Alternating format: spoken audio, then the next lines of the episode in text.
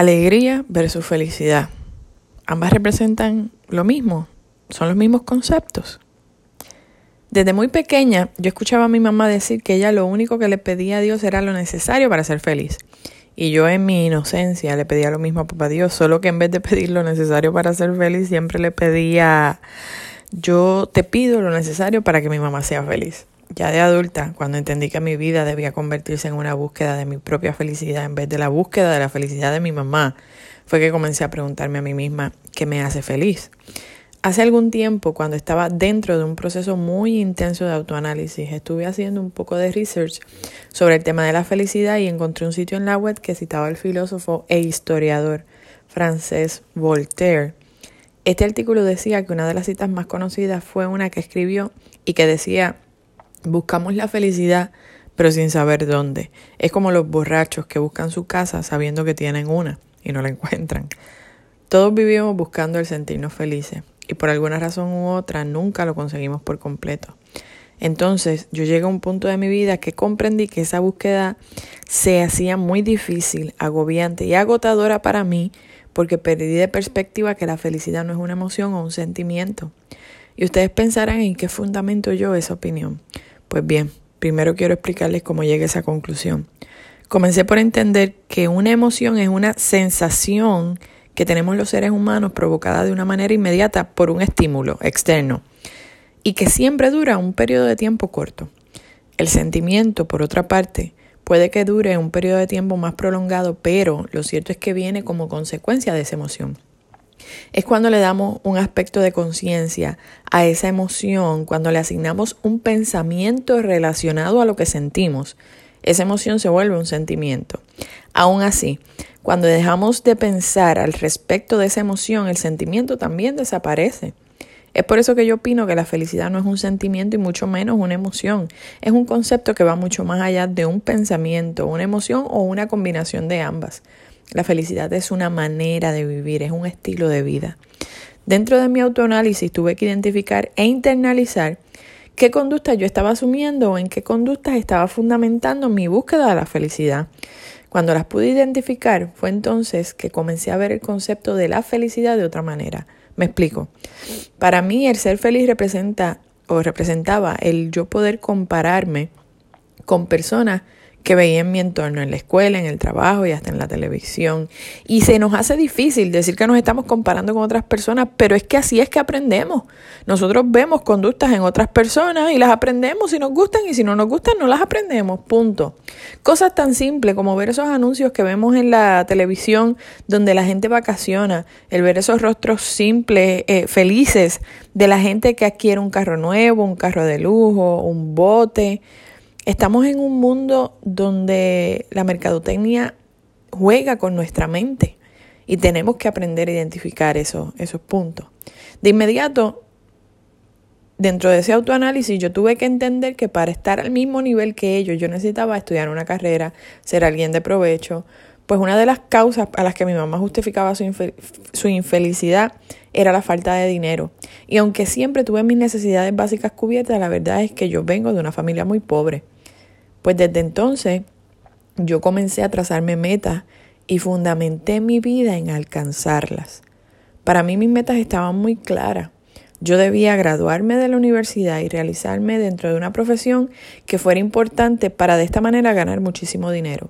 Luego debía casarme, tener hijos y pedirle a Dios muchísima salud para poder disfrutar y proveerle a mis hijos de todo lo que yo no tuve. O sea que mi felicidad la resumí en tres palabras. Salud, dinero y amor, como en cualquier brindis. Salud, dinero y amor. Eso representaba para mí que sería una mujer plena y feliz por el resto de mi vida, pues mientras estuviera enfocada en esas cosas que son las importantes para vivir, todo estaría bien.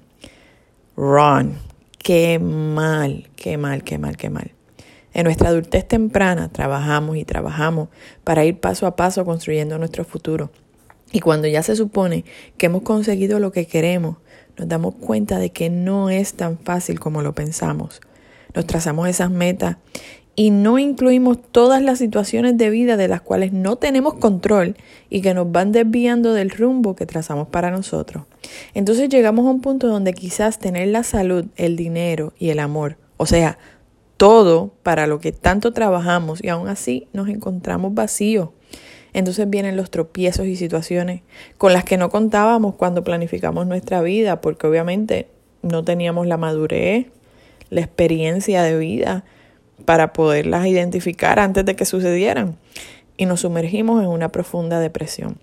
Y yo no me refiero al tipo de depresión que nos provoca estar tirados, siendo un mal de lágrimas, sumergidos en tristeza, sino al tipo de depresión que se expresa a través del revestimiento de máscaras a las que nos sometemos para vivir, máscaras de poder, de soberbia, de arrogancia, estas máscaras de aparente humildad o hipocresía.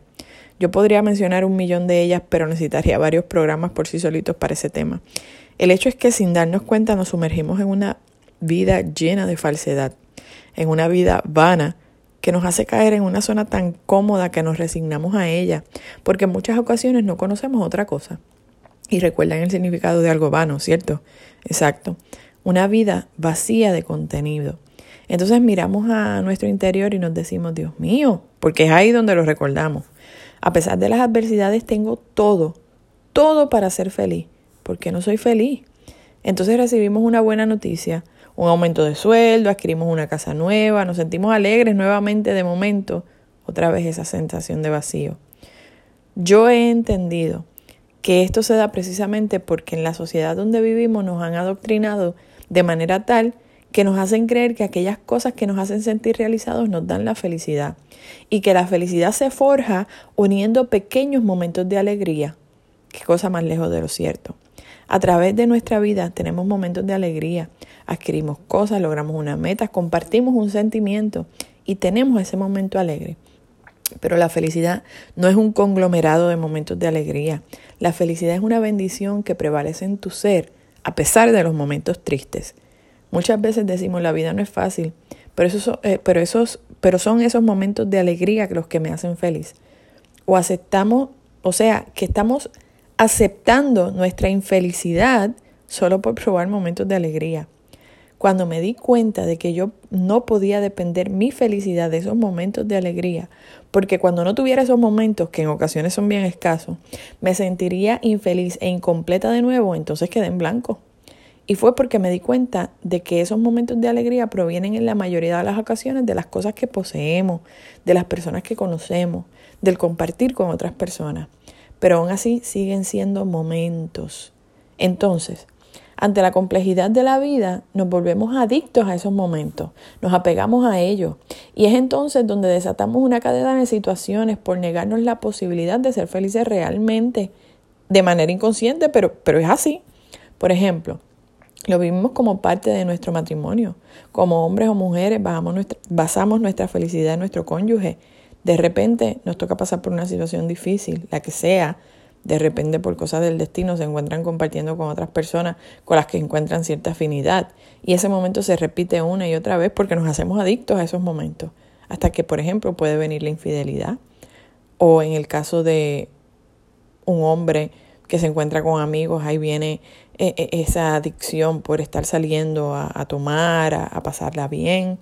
En el caso de las mujeres, que, que, salen a esos momentos con sus amigas. Ahí viene el abandono del hogar, el abandono de los hijos. Nosotros compramos un carro nuevo, último modelo. De repente sale uno mejor en un anuncio de la televisión o vemos a alguien dentro de mi círculo con ese carro nuevo, más lujoso que el mío, y ya se nos acaba la felicidad.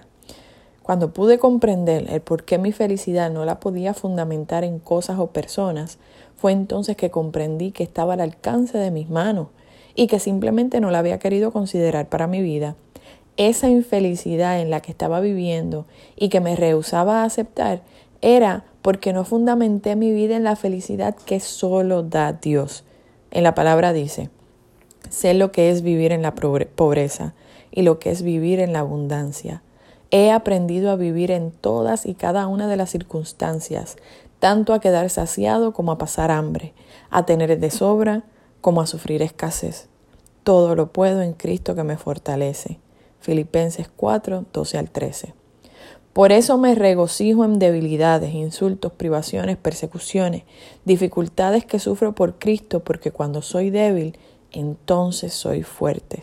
Segunda de Corintios 12, versículo 10. Deleítate en el, en el Señor y Él te concederá los deseos de tu corazón. Encomienda al Señor tu camino, confía en Él y Él actuará. Salmos 37 del 4 al 5. La palabra del Señor es más que clara. Nosotros necesitamos fundamentar nuestra vida en la gloria que Dios nos provee a través de su amor infinito. Cuando comprendemos eso, no es que tiramos, no es que nos tiramos a nuestra suerte esperando que Dios nos provea, no, no, no.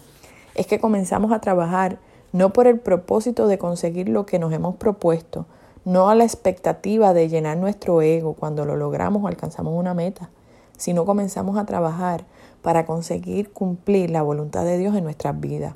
Y lo hacemos no con expectativa, sino con la emoción de saber que estamos intentando con todo nuestro empeño seguir su voluntad para ver cuál es el fruto, el futuro que Él nos tiene destinado. Dios conoce nuestro corazón. Él sabe las cosas que nos hacen felices y créanme, Él las concede. Pero lo hace así cuando sabe que las podemos disfrutar por el propósito correcto. Y ese propósito siempre, siempre va a ir acorde a sus mandamientos. Claro está, para llegar a esta internalización tenemos que comprender que como seres humanos nos toca renunciar a todo aquello que nos seduce de la vida. Y no me refiero a renunciar a cosas materiales, esas no tienen absolutamente nada de malo, sino a lo que representan esas cosas y que nos nublan la visión por completo y sustituir esas acciones con algunas de las virtudes que nos pide nuestro Señor. Seamos menos necios y un poco más sabios.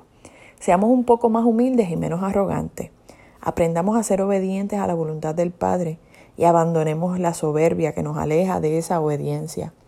Esto nos llevará a ser más caritativos en nuestra vida. Y lo que ofreces a los demás con amor, el Padre te lo multiplica infinitamente. Cada vez que te propongas algo en la vida, que sea por las razones correctas y que esas razones se fundamenten en un propósito de bienestar común como consecuencia única de tus acciones y no como consecuencia de una, de una finalidad egoísta. Reconocer ese hecho será tu primer paso hacia la humildad que Dios quiere de ti. Será en ese momento que las metas que te propongas sin darte cuenta irán dirigidas poco a poco no por tus deseos, sino por la voluntad del Padre. Y te garantizo que la satisfacción que obtienes al lograrla no se compara con ninguna otra, pues es una satisfacción producto de la complacencia que le diste a Dios y no una satisfacción producto de tu ego. No pienses ni sientas que te estoy dando un sermón ni una prédica para convertirte el cristianismo, mi religión, ni mucho menos.